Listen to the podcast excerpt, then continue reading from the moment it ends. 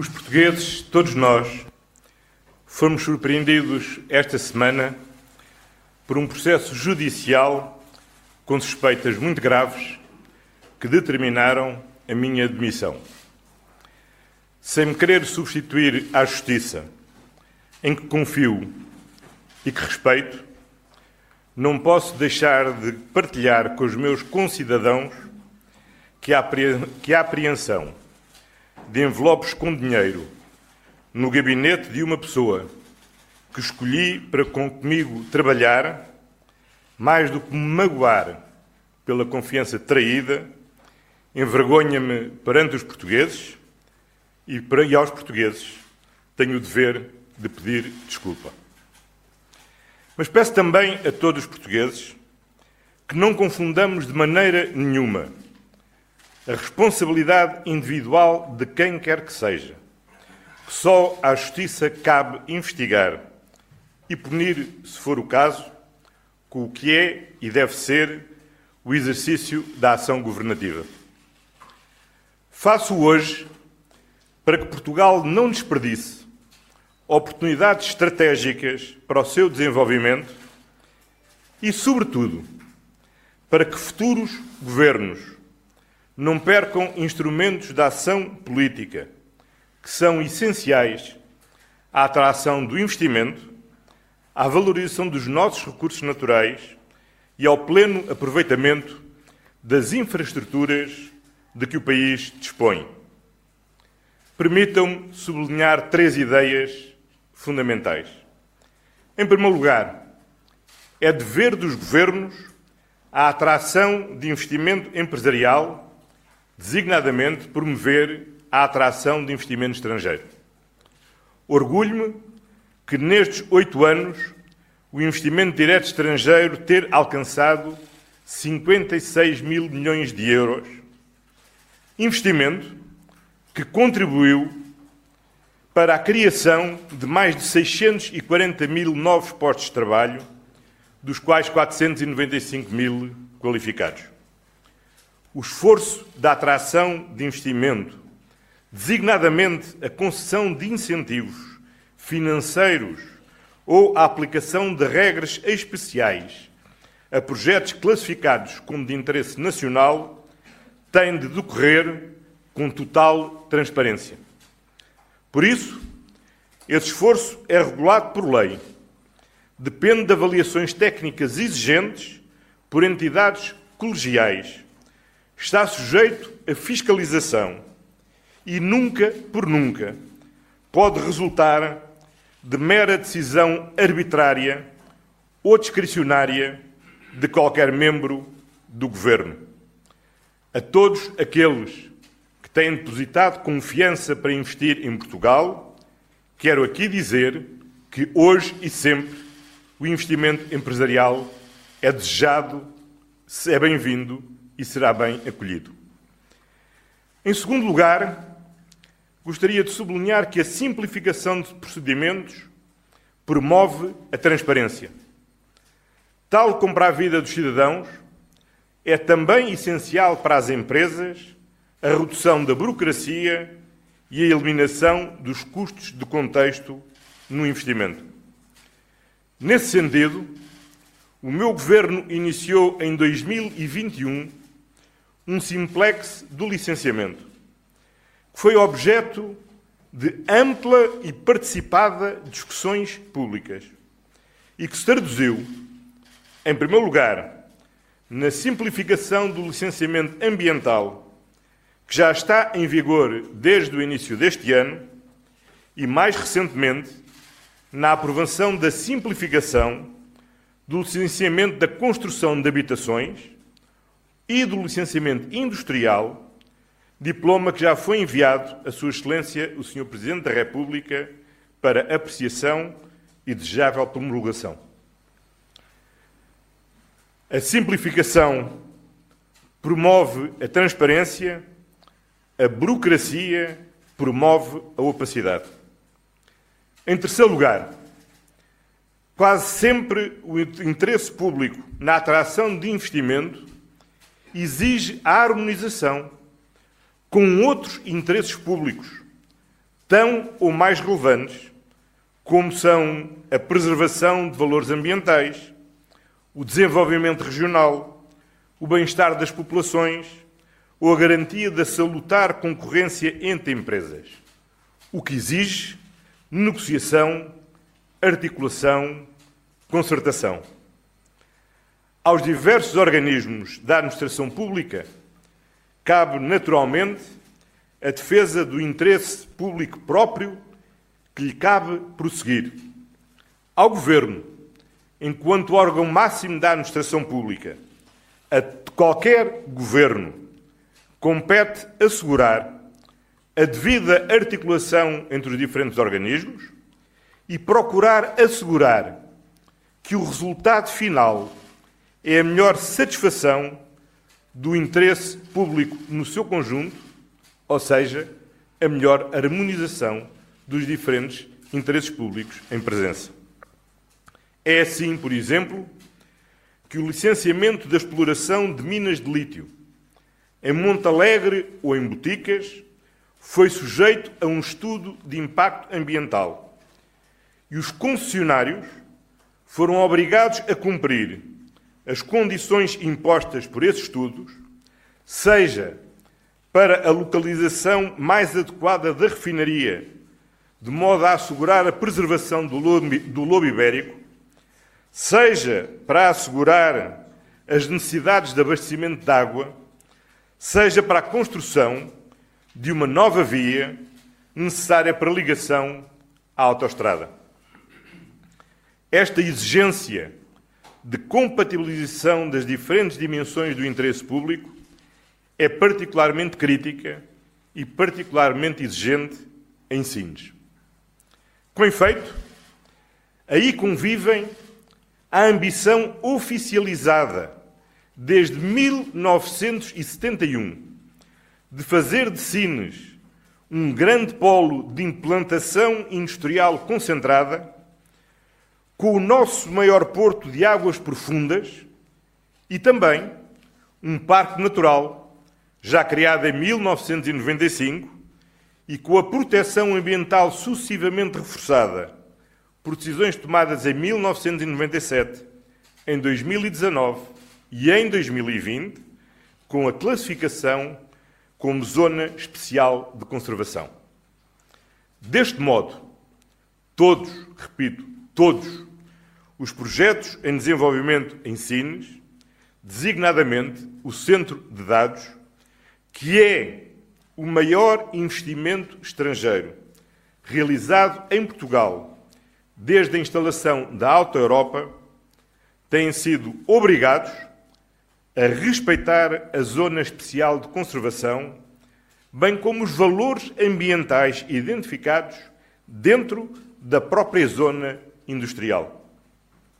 Em Sines, por outro lado, a intensidade de projetos em curso e pré-anunciados exige que a rede elétrica nacional realize avultados investimentos no reforço da rede elétrica, para garantir a todos igualdade de oportunidades e maximizarmos o potencial de investimento, o Governo lançou um procedimento concorrencial permitirá, precisamente, planear com segurança os investimentos que são necessários na rede elétrica nacional e que obrigou também à redistribuição de direitos de utilização da rede, que já estavam concedidos a privados, mas ainda não utilizados, de forma a aumentar a disponibilidade de rede para os investimentos que estão anunciados. Como disse no início da minha intervenção, cabe às autoridades judiciárias investigar e punir, se for o caso, qualquer comportamento individual ou de alguma empresa que seja ilegal ou criminoso. Respeito e confio na Justiça e todos os organismos da Administração Central. Qualquer membro do Governo, a começar por mim próprio, daremos às autoridades judiciárias toda a colaboração que seja necessária, quando e sempre que o entenderem necessário e útil. O que hoje quis aqui explicar, porque é meu dever esclarecer as, as opções políticas do governo para promover o desenvolvimento do país, é aquilo que os portugueses têm direito a saber. O meu entendimento que atrair investimento, valorizar os nossos recursos naturais e dar máxima utilização às infraestruturas de que dispomos, eliminar burocracia, preservar os valores ambientais, promover o desenvolvimento regional e o bem-estar das populações são prioridades políticas deste governo que exigem determinação, obviamente, que sempre e sempre no estrito respeito da lei.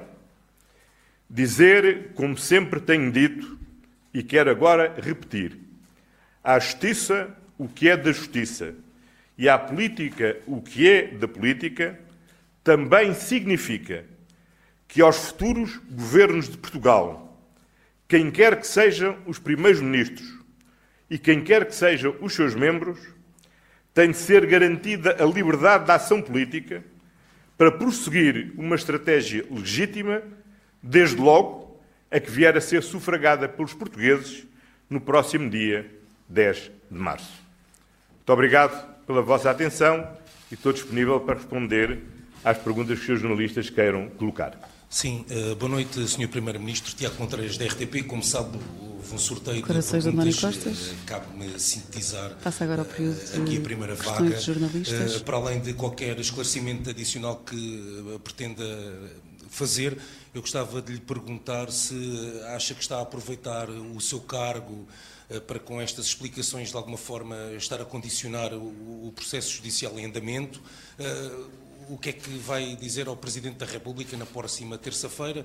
Há grande expectativa sobre estes dias que vamos vivendo. Uh, se João Galamba tem condições para continuar no Governo e, uh, se ainda houver uh, abertura, também comentar a presença da sua mulher, Fernanda Tadeu, aqui neste local, nesta altura, hum. não é usual nestas circunstâncias, se, sem querer entrar aqui na esfera da intimidade, se, se acha que também pode esclarecer esta circunstância. Obrigado.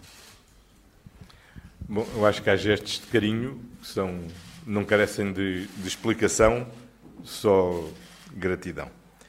Como é sabido, eu não gosto de expressar muitos sentimentos em público e, portanto, manter-me-ei. Bom, quanto à primeira questão, quanto à segunda questão, eh, é sabido que eu pedi uma conversa com o Sr. Presidente da República. O Sr. Presidente da República marcou a reunião para a próxima terça-feira às 5 e meia da tarde e, obviamente, é com o Presidente da República que terei a conversa e não através da comunicação social, com todo o respeito que tenho pela comunicação social. Não, não estou para interferir em processo judicial nenhum. Eh, não conheço o processo judicial, a não ser aquilo que a comunicação social te tem divulgado. Eh, fui surpreendido de saber que sou envolvido também num processo judicial e fiquei ontem a saber, pelo comunicado que foi divulgado, que, eh, apesar de correr em foro separado, demorará o tempo que demorará todo o outro processo, eh, aguardará a apreciação da prova, eh, que será seguramente exigente por todo o outro processo, e, portanto, significa que esse processo durará seguramente muito tempo. Mas quando alguém me quiser ouvir num processo judicial, sabem onde eu estou e chamar-me-ão para eu dizer o que tenho a dizer em qualquer processo judicial, desde logo que eu saiba sobre o que é que se trata a meu respeito. Mas eu não quis falar sobre o processo judicial, nem estou a falar sobre o processo judicial. Esse, o das responsabilidades individuais, eh, é a justiça e só a justiça que cabe apurar.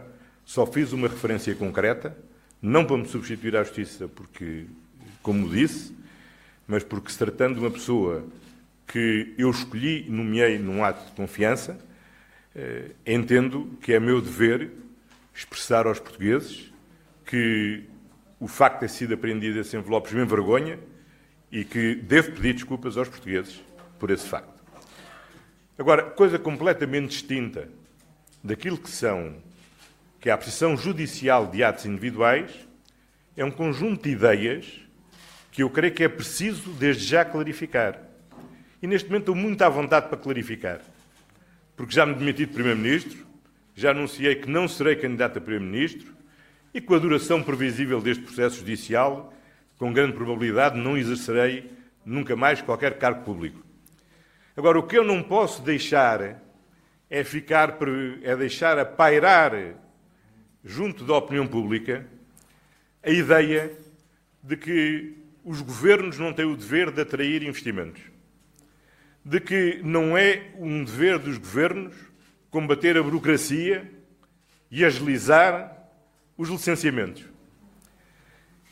A ideia de que quase sempre qualquer investimento exige a compatibilização com outros interesses públicos.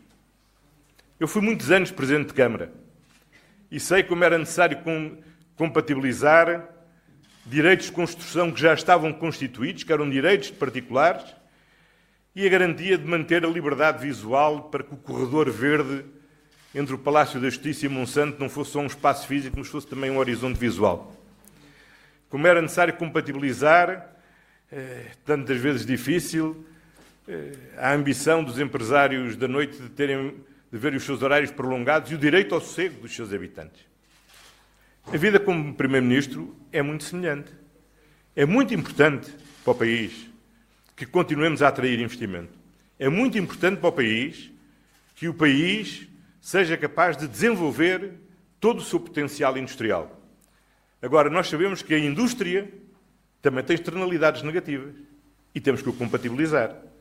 O país que é um país que tem poucos recursos naturais e que tem agora um minério que é um minério estratégico para a transição energética, como é o lítio, não se pode dar ao luxo de não aproveitar esse lítio. Agora, isso implica, obviamente, mitigar o impacto que isso tem e os inconvenientes que isso tem nas populações. É necessário que quem promove esses investimentos cumpra aquilo que foi decidido no estudo de impacto ambiental eh, seja dizendo que a refinaria não pode ser aqui e tem de ser ali porque senão afeta o lobo ibérico, ou para dizer que para o bem-estar das populações é fundamental construir uma nova estrada para que o tráfego induzido por essa mineração possa chegar diretamente à autoestrada sem perturbar as populações. E é dever das entidades públicas promover o diálogo, a negociação, a concertação para assegurar que o conjunto destes interesses públicos, a existência do investimento, a valorização dos recursos, o bem-estar das populações, os valores ambientais, todos sejam protegidos. Isso não se faz só por decreto, nem por magia. Faz dialogando. E isso é muito importante. E quis dar o exemplo com três casos, que têm sido casos muito referidos esta semana, da exploração de duas minas de lítio e com a instalação de um centro de dados, a necessidade de como de fazer essa conservação. E chamar a atenção de que Sines é uma realidade muito particular. Em 1971, exercia as minhas funções o professor Marcelo Gaetano. As generalidades portuguesas hoje nem se lembram da sua existência e, porventura, alguns não sabem sequer da sua existência. E em 1971, quando foi criado o gabinete da área de Sines, e foi projetado Sines, foi projetado e pensado como o grande polo da indústria pesada do país e do seu desenvolvimento. Foi isso que levou ao investimento da criação de um, posto, de um porto que tem uma importância estratégica fundamental para o nosso país. É um dos maiores portos de águas profundas de toda a Europa. É o porto de águas profundas na Europa mais próximo das rotas do Atlântico para quem vem das Américas, para quem vem das Áfricas e, portanto, tem um valor estratégico da maior importância. E apesar de saber desta vocação industrial, apesar de saber do potencial que este porto e esta infraestrutura acarretava para o desenvolvimento daquele território, a verdade é que em 1995 foi, ali, foi criado um parque natural do sudoeste alentejano que conflitua com a zona industrial, ou a zona industrial conflitua com o parque natural, qualquer que seja o ponto de vista. Depois disso foi criada mesmo uma zona especial de conservação que densificou a proteção dos valores ambientais. Ora, tudo isto naturalmente conflitua. E o que é que nós temos que fazer? O que nós temos que fazer é reduzir a dimensão do conflito e poder encontrar as formas adequadas a que não desperdicemos um investimento. Por exemplo, este investimento, que repito, é o maior investimento direto estrangeiro que o país vai ter desde a instalação da Alta Europa, com a preservação que é necessária da zona especial de conservação. É fácil? Não. E se houve divergências de posições entre diferentes entidades públicas, é com certeza é natural. Qual é o interesse público que o Porto de Sines quer maximizar? Quanto maior tráfego marítimo, melhor. É essa a sua função. Qual é a função da AICEP, a nossa Agência de Investimento e de Comércio Externo, que gera a zona industrial e logística de Sines?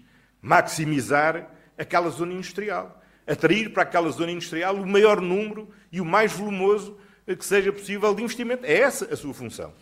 Qual é a função da Agência Portuguesa do Ambiente ou do Instituto da Conservação da Natureza e das Florestas? Conservar os valores ambientais. Cada um cumpre bem a sua função, procurando proteger o interesse que lhe está confiado. Qual é a função do, de um governo? E por isso os governos existem, como órgão máximo da administração.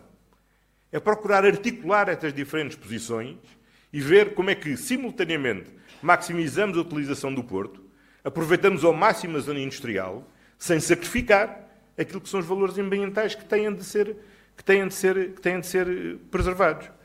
E isto significa ação política. Não é ação delegável a nenhuma competência técnica, porque aos técnicos compete fazer a sua avaliação própria. Agora, a ação política tem que ser preservada. E, portanto, no momento em que cessam as minhas funções em que não está no meu horizonte, nem creio que no horizonte de ninguém, que vote a exercer qualquer cargo executivo, entendi que era muito importante sublinhar, e no momento em que ninguém sabe quem será e de quem será o próximo governo, que esta ação política e esta atividade da ação governativa é essencial de todos termos presente. E é também necessário dar uma palavra de confiança àqueles que decidiram investir em Portugal, àqueles que têm previsto investir em Portugal, e dizer-lhes com confiança que não têm que ter medo de investir em Portugal. Porque nós somos um Estado de Direito, onde a lei se cumpre, mas onde criamos condições para atrair e acolher o investimento. E dizer também aos diferentes organismos da administração que não é o facto de haver lei e de estarmos todos a obrigar ao estrito cumprimento da lei, que isso nos deve colocar na situação da paralisia do medo de violar a lei. Não, nós temos que cumprir a lei. Nós temos que saber cumprir a lei. Mas a lei não se cumpre na paralisia da decisão. Cumpra-se no rigor da decisão. E é isso que eu quero dizer a todas e todos aqueles que servem à administração pública portuguesa, é que o vosso primeiro-ministro enquanto primeiro responsável pela administração pública, diz: tenham confiança em vós, tenham confiança na vossa capacidade de aplicar com inteligência a lei, não inventem problemas onde os problemas não existem, não se protejam com burocracia onde podemos ter maior simplicidade e tenham confiança e não tenham medo de decidir, porque isso é a função que todos nós temos e respondemos naturalmente pelos atos que cada um pratica.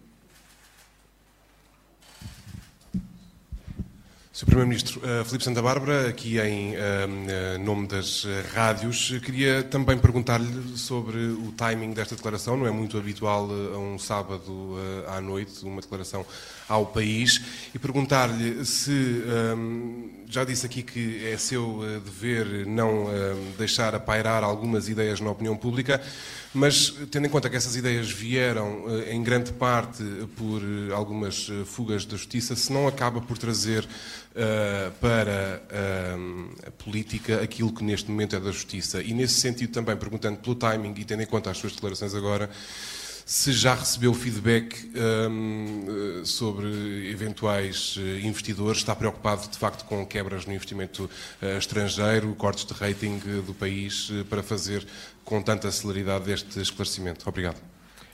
Não, não temos nenhuma quebra do rating do país, porque felizmente o país tem hoje contas públicas sólidas. Temos este ano um excedente orçamental e estamos em condições de aprovar um orçamento que prevê um segundo excedente orçamental no próximo ano. Eh, não é coisa pequena.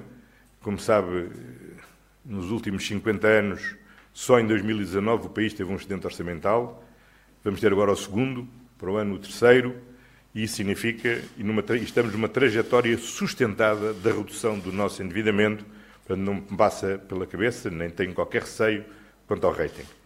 Mas acho que, obviamente, é importante, neste momento, a todos aqueles que têm intenções de investir em Portugal, dar uma palavra de confiança de que Portugal quer investimento, o investimento é bem-vindo, será bem acolhido, será bem acompanhado e terá todo o apoio para, dentro do escrupuloso respeito da lei, irmos ultrapassando problemas que se colocam, porque sempre se colocam quando há qualquer investimento. Relativamente à questão que colocou, eu não posso partilhar do pressuposto, porque se referiu a fugas da justiça, e se assim fosse, a pergunta não me fazia sentido.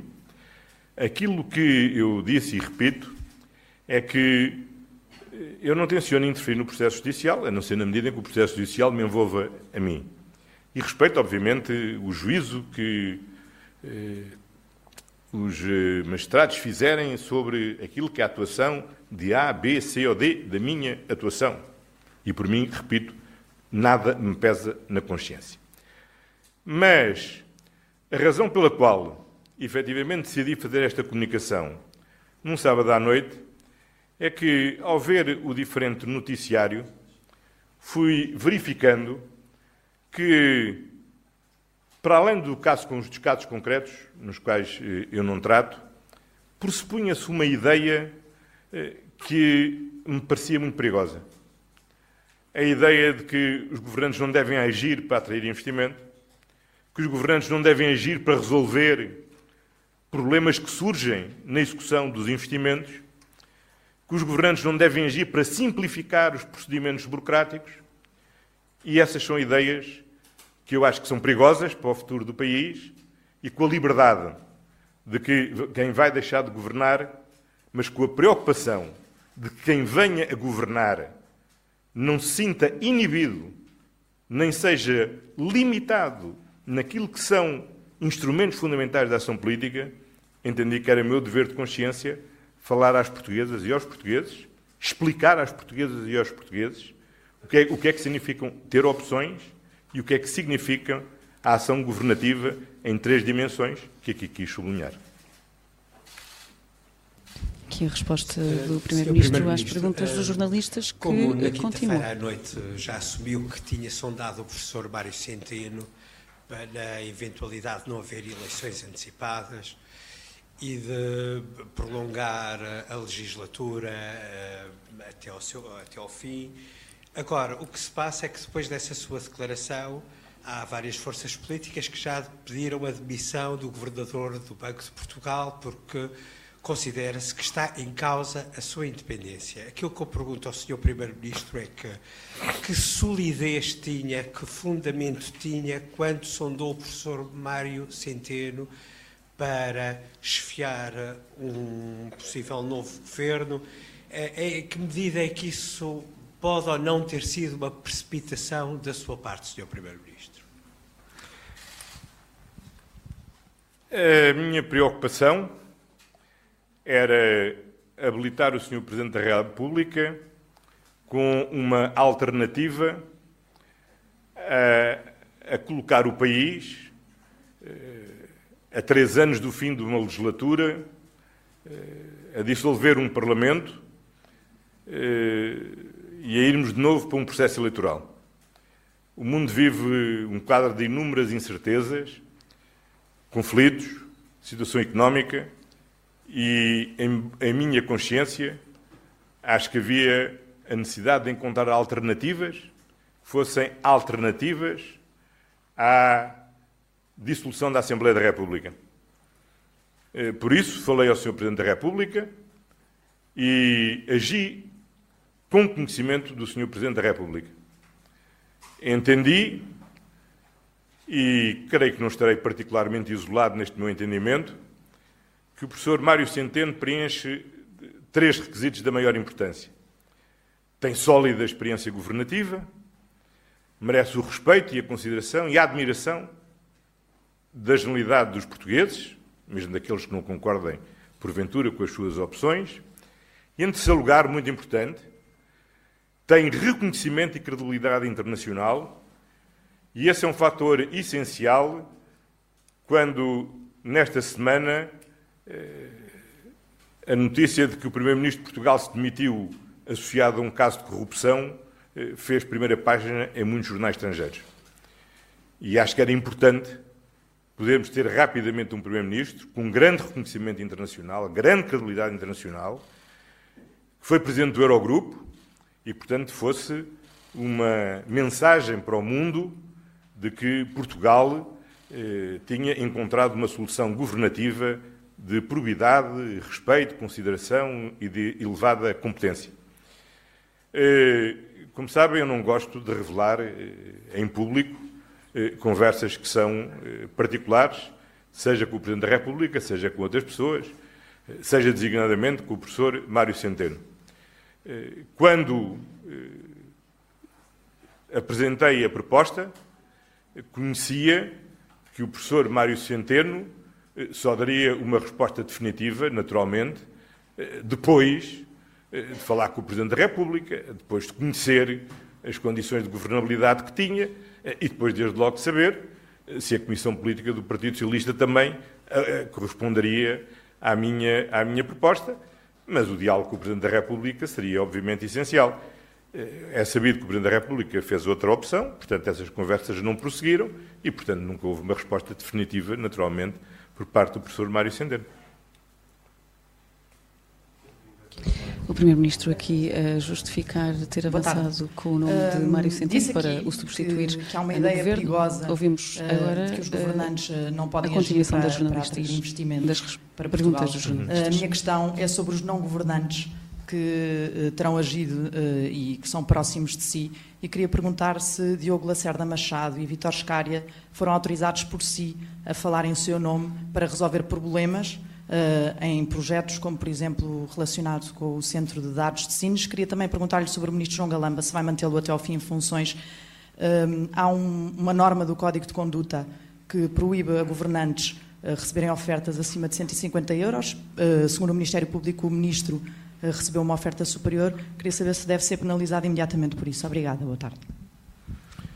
Bom, sobre o Ministro João Galamba, como eu disse, já pedi uma conversa ao Sr. Presidente da República, a conversa está marcada. Conversarei com o Sr. Presidente da República terça-feira às cinco e meia da tarde.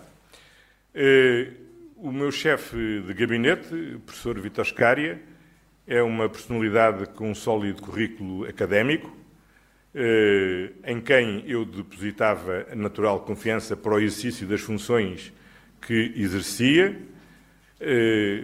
Desconheço qual é a versão que ele tem relativamente aos factos que tenho visto imputados na comunicação social.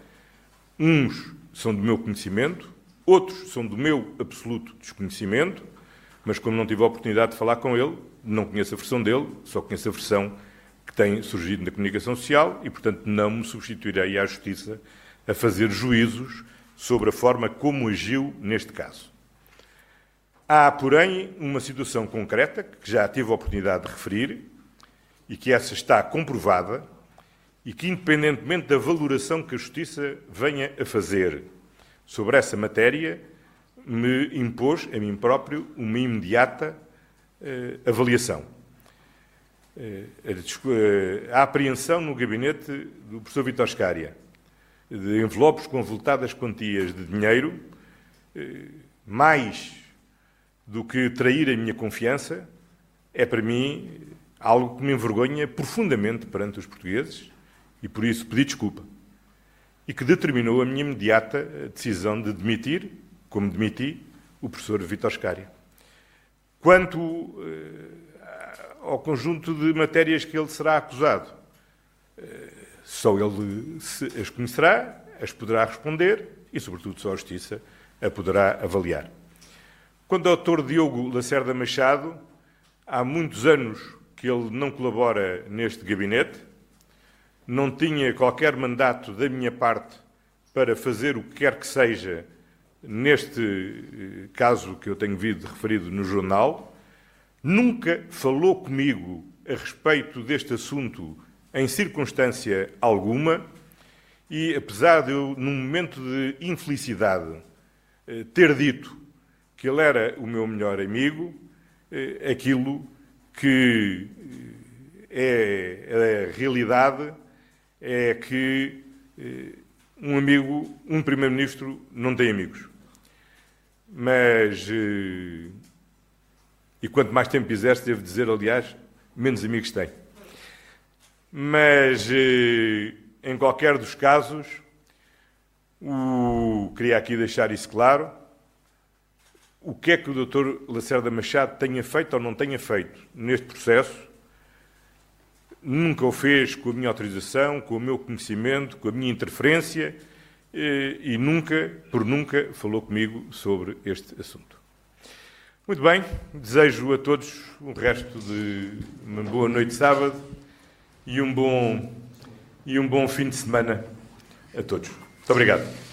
O Primeiro-Ministro aqui a finalizar as suas respostas aos jornalistas, eh, acaba esta declaração eh, e estas respostas a falar de Lacerda Machado, diz que não colabora no gabinete do Primeiro-Ministro há muitos anos e diz também que não o mandatou eh, para absolutamente nada. Termina também dizendo que um Primeiro-Ministro não tem amigos e quanto mais tempo exerce, menos amigos tem. Diz que Lacerda Machado nunca agiu com autorização uh, do primeiro-ministro. Uh, António Costa, que começou esta declaração ao país a pedir desculpa pelos envelopes de dinheiro de Vítor Scária, o chefe de gabinete, diz que mais do que magoado uh, está envergonhado, uh, diz de novo que foi surpreendido por este processo judicial. Lembrou também neste discurso que, investimentos, que os investimentos não podem resultar de uma decisão arbitrária de membros do governo, aqui para dizer que as decisões tomadas pelo Executivo têm justificações uh, técnicas. Uh, o Primeiro-Ministro que diz que os projetos de investimentos exigem também a compatibilização de vários interesses públicos, aqui a uh, falar sobre os negócios de lítio e de hidrogênio que estão em causa nesta investigação da Justiça. António Costa esteve algum tempo a responder às uh, perguntas dos jornalistas uh, nesta intervenção. Uh, disse também que é muito provável, com grande probabilidade, são as palavras utilizadas por António Costa, para dizer que não vai exercer nunca mais qualquer cargo público e justifica que fez esta declaração devido a ideias perigosas para o futuro do país que estavam a circular nas, nos, nos meios de comunicação social. Inês Batista aqui em direto da residência oficial do Primeiro-Ministro, onde ouvimos esta declaração de António Costa, uma declaração com mais de uh, meia hora e com direito a responder a algumas uh, perguntas.